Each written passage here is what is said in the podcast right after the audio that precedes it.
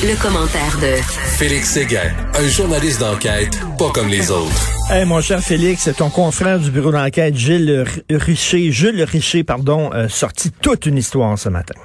Grosse nouvelle, hein? Ben oui. Grosse coup pour Jules ce matin. Bravo, Jules. Vraiment, c'est à la une du Journal de Montréal. Des millions pour un ex-député libéral. Qu'est-ce qui est en cause? Jules a trouvé que euh, l'ancien libéral Frank Bayliss, un député de l'ouest de l'île de Montréal, a profité des retombées d'un contrat de 237 millions de dollars. Regardez bien ce qui s'est passé.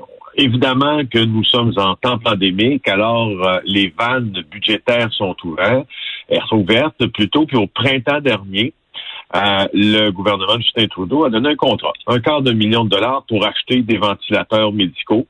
Euh, et ça se vendait à fort prix parce que tout le monde en avait besoin. Par qui sont fabriqués ces ventilateurs-là? par l'entreprise d'un ex-député, mais pas juste un ex-député, un ex-organisateur libéral, libéral rouge-rose et de longue date. Euh, donc, la firme de M. Euh, Bayliss, qui s'appelle Bayliss Médical, qui est dirigée par lui-même, dans tout ça, est un peu une sous-traitante. Elle agit comme sous-traitante pour produire 100 000 ventilateurs. Euh, et puis, euh, c'est Bayliss, donc, qui fabrique les ventilateurs. Mais moi, ce que je trouve hallucinant, c'est que il y a une, il y a une compagnie ben oui. qui a été créée quelques jours avant que le contrat soit obtenu par Bayliss, qui s'appelle FTI Professional Grade. C'est elle qui a signé le contrat, mais elle a juste une équipe de deux personnes, selon son site web. Elle a sous-contracté la fabrication des ventilateurs. Non, c'est comme si on voulait effacer, c'est comme si on voulait effacer les traces. Écoute, je m'excuse, mais le, crime organisé, c'est comme ça qu'il fonctionne. Exactement, là, pour faire effacer les traces, pour pas, tu sais, comme, on dirait que le gouvernement voulait pas qu'on sache que donner directement le contrat à l'ancien député. Donc, ils ont créé une compagnie une semaine avant qui, eux autres, vont donner le contrat aux députés. Incroyable c'est c'est moi là c'est quand je quand je et je, je trouve que dans, euh, outre la qualité de la nouvelle qui a été euh, diffusée par Jules aujourd'hui euh, le, le, le, le, scoop dans la nouvelle est aussi là, là. c'est ben la compagnie qui est créée un peu avant puisque comme tu le dis euh, ça pas ça suppose mais ça nous fait se questionner sur le le, la couche entre la couche de compagnie, la coquille de compagnie. C'est une compagnie qui a deux personnes. Là. Viens pas me dire que c'est elle qui va les fabriquer, là, les ventilateurs. Vraiment, c'est une compagnie qui, une semaine, une semaine avant, n'existait pas. C'est ça. Qui a été créée pour ça, là. ça, nous, ça, nous, ça nous renvoie directement, ça nous catapulte euh, dans We Charity, euh, où également des proches de Trudeau ont reçu euh, des, des, généreux contrats. Puis, tu vois, c'est euh, mon Dieu, les, députés conservateurs euh, dans ce dossier ont vraiment un os à, ronger. Ben, mais hein. euh, qui, qui, qui, c'est pour l'intérêt public, là, parce que quand tu es parlementaire, moi je m'attends, puis je m'attendrai à la même chose aussi des néo-démocrates puis du bloc québécois. D'ailleurs, ils le font peut-être un peu moins pour les néo-démocrates parce que on est comme un peu la, la caution entre les deux qui pourrait éviter une élection, si ben tu veux, mais quoi qu'il en soit, euh, que les conservateurs et, les bloquistes, mais questionnent, questionnent parce que c'est dans l'intérêt public. Ben complètement. eux autres veulent avoir un comité euh, anticorruption là, qui regarde là et qui, regarde ce qui se passe exactement avec le, gouvernement libéral. Euh, mais là, c'est écoute, ça se peut. Là, on dit que est-ce qu'on pourrait aller en élection aujourd'hui? Est-ce qu'il y aurait un vote de confiance là-dessus? On s'entend, euh, Félix, il n'y a personne qui va aller en élection en période de, de pandémie. Là. On veut pas non, ça. Moi, je voyais ça, je, mais non, je voyais, je, voyais ça, je voyais le spectre de l'élection venir, puis même, je suis certain que même les journalistes politiques se disent, ah non, non, s'il vous plaît, pas, ben de, pas de l'autobus avant Noël, non, non, non, ça ne tente pas, pas avec ce qu'on vient de traverser. Euh, puis ben, pour revenir à ces ventilateurs, à Baylis, juste à dire que euh, il y a un autre, tu sais, à pièce, là, c'est 10 000 de plus que le modèle qui est vendu par son compétiteur, Medtronic. Alors, tu sais, ça, ça, en fait, ça, ça présuppose encore qu'on doit poser beaucoup de questions. Euh, et euh, moi, je, je, cette histoire-là, là, je crois que euh, elle vient s'inscrire là dans toute l'importance de continuer pour les journalistes à surveiller les possibles dérives éthiques de ce gouvernement-là. Puis on va quand même euh, donner à M. Baylis la parole parce qu'il s'est défendu. Lui, il a soutenu que c'est, euh, c'est son groupe qui avait qui avait approché, c'est son groupe qui, qui, qui, avait approché la firme de l'ex-député Frank Bayliss. Euh, puis, euh, enfin, il trouvait que c'était un partenariat génial. Effectivement, c'est assez génial. Ça, c'est Monsieur euh, Jameson qui nous a dit ça. Alors, c'est ça, Jameson, là, c'est le gars qui est dans l'entreprise du milieu, si tu veux. Ah, oui, oui, oui, là, qui, a sous-traité. Et il faut le, faut lire là aussi le Jules Richer qui écrit un modèle de ventilateur presque identique à celui de Bayliss Medical est vendu dans le monde environ deux fois moins cher que le prix prévu par Bayliss. Donc, euh, on paye cher, énormément cher. Et puis c'est un contrat qui est donné à un ami du Parti libéral. Écoute, le jupon dépense en maudit. Oui, il y a, beaucoup, beaucoup de questions à poser qui sont euh, qui seront vraiment posées ben, aujourd'hui. Le bureau d'enquête, vraiment, vous arrêtez pas. C'est une excellente histoire qui sort aujourd'hui, qui va faire beaucoup de bruit, j'imagine, jusqu'à Ottawa. Euh, tu veux parler d'une intervention musclée à un hôpital de Joliette?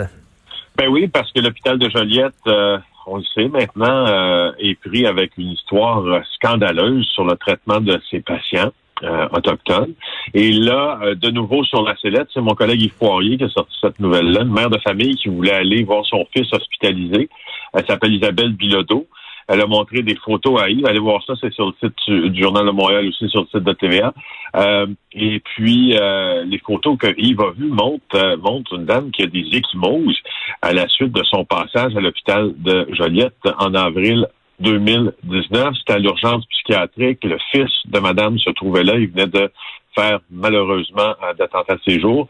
Et alors, euh, elle était perturbée, elle était stressée, elle a insisté pour euh, essayer d'aller rejoindre sa fille qui elle-même était aux côtés de son fils. Alors, aucune collaboration, mais là, elle fait le, le, probablement la, la mauvaise décision. Là, souvent, ce sont des mauvaises décisions de se filmer à l'intérieur de l'hôpital.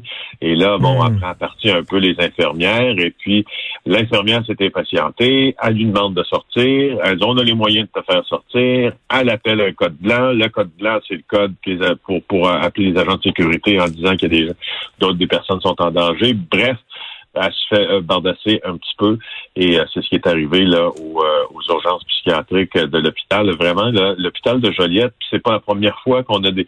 C'est drôle, hein, j'en repassé à travers mes courriels de gens qui, mm. nous envoyaient des histoires sur l'hôpital de Joliette.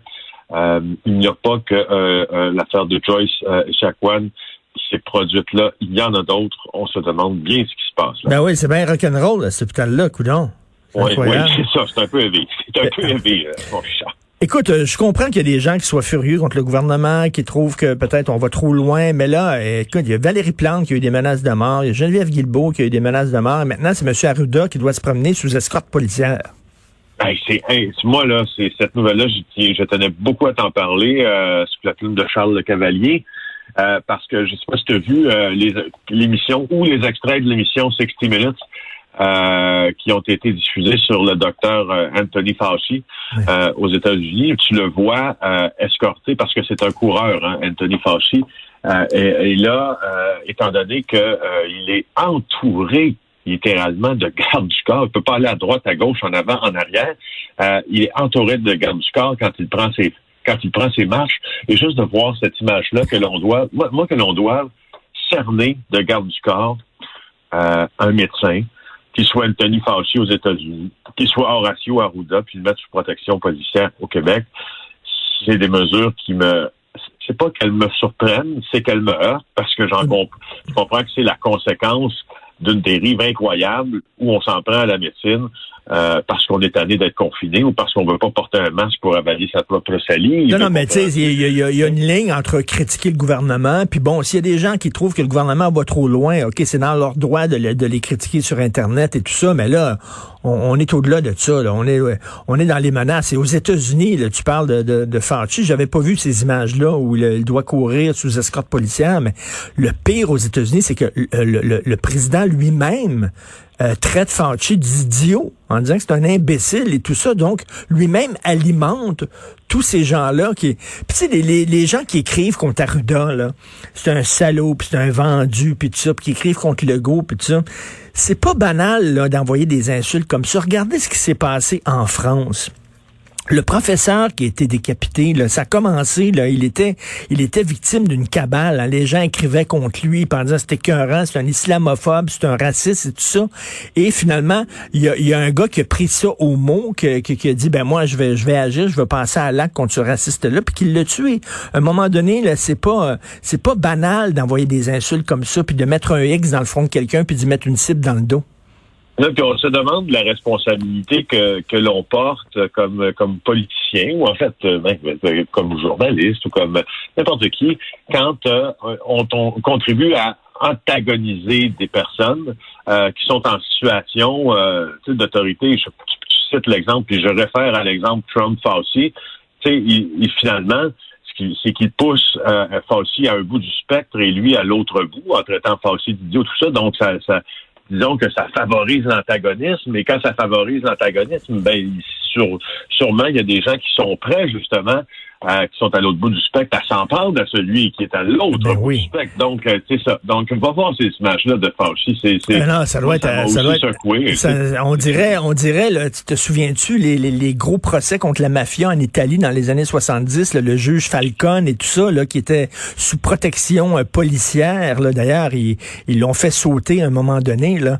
Euh, non, non, c'est complètement, c'est complètement débile. Et souviens-toi, en 2012, en pleine crise étudiante, Lynn Beauchamp, qui était ministre de l'Éducation, on avait trouvé euh, sous son balcon euh, euh, des, des, des, trucs pour faire un feu, là, en fait, là, des, des, des bonbonnes d'essence et tout ça. Il y a des gens qui allaient, qui allaient foutre le feu dans sa maison. Et souviens-toi, la fille d'Amir Kadir, on avait trouvé chez elle des plans de la maison de Madame Beauchamp. Elle faisait, elle semblait faire partie d'une d'une gang de, de manifestants crainqués qui, qui, en, qui en voulaient personnellement. Donc, c'est quand, quand... là, je te dis, Richard, là, euh, arrête-toi euh, une seconde en Sicile sur la route de Capaci où euh, le juge Giovanni Falcone a été tué. Moi, j'étais là en ah, février dernier, juste avant la pandémie. Arrête-toi une seconde à l'endroit exact où cet homme de loi-là a été tué et prends quelques minutes quand tu es dans les italienne pour regarder les fameuses photos de Falcon et Ben oui, écoute, d'ailleurs, euh, l'aéroport en Sicile s'appelle l'aéroport Falcon, si je me trompe pas. Et moi, je suis allé en Sicile aussi. Je suis allé dans la ville de Corleone parce que je suis un fan du parrain, Vito Corleone. C'est bon, c'est le personnage principal. Je suis allé dans le village de Corleone et il y a un, musée là-bas euh, sur la mafia, en fait. Euh, et il y avait beaucoup de justement de photos de Falcon et des des, trucs comme ça, un juge d'un courage incroyable. Et ils l'ont fait sauter. Euh, il était dans son auto avec sa femme, son garde du corps, puis tout ça. Ils l'ont fait sauter. qu'il insistait pour euh, pour conduire parce qu'il voulait quand même un peu de liberté. il avait aussi euh, l'habitude de maligne de, de fausser compagnie à ses gardes du corps parce que c'est un homme d'un grand sang-froid. Là, il était avec ses gardes du corps. D'ailleurs, plusieurs ont été tués aussi.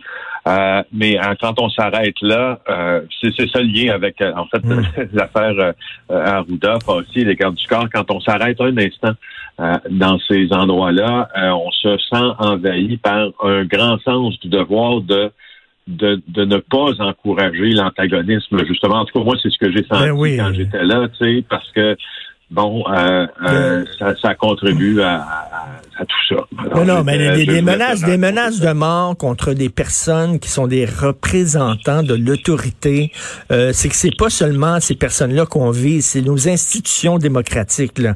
Quand tu t'en prends à la mairesse, quand tu t'en prends au directeur de la santé publique, quand tu t'en prends au premier ministre et que tu t'en prends au système, au grand complet, c'est totalement inacceptable et ça montre qu'on est en train de chirer solide.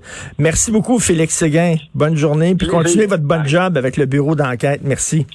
Merci. Alors, hein, Justin Trudeau qui soigne beaucoup ses petits amis. D'ailleurs, je vais en parler dans quelques secondes avec Jean-François Guérin à LCN.